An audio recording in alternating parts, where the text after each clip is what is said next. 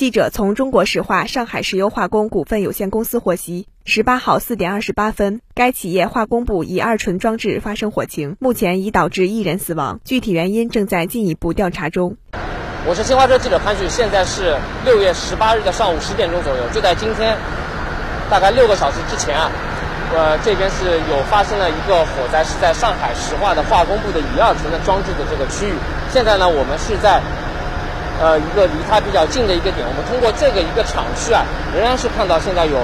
比较浓的这个黑烟。那么我们最新了解到的情况是，这边的火势基本上已经得到了控制，然后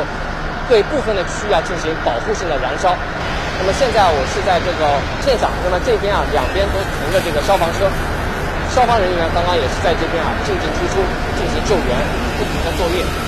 据介绍，发生火情的区域为中石化上海石化位于上海市金山区龙安东路的乙二醇装置。上海市幺幺九指挥中心接警后，迅速调派上海市金山区消防救援支队、上海市奉贤区消防救援支队、上海化学工业区消防救援支队等消防救援力量赶赴现场进行扑救。经初步核实，目前事故导致上海石化一名员工手臂轻微擦伤，一名第三方运输车辆驾驶员死亡。火情发生后，中石化、上海石化同步启动了环境应急预案，对公司厂界及外部区域持续进行环境监测，挥发性有机物监测正常，已经安排加强雨水排口采样监控，目前未发现对周边水体环境造成影响。目前现场火势已经得到有效控制，正在实施保护性燃烧。新华社记者上海报道。